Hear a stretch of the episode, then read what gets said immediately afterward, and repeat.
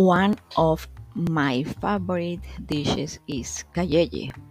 I like it because it is original from the city, nutritive, easy to make, fast and economy. You need three green bananas, butter, salt, water and cheese. You can enjoy it at any time of the day. It is delicious and salty. You can accompany it with coffee, soda, or juice.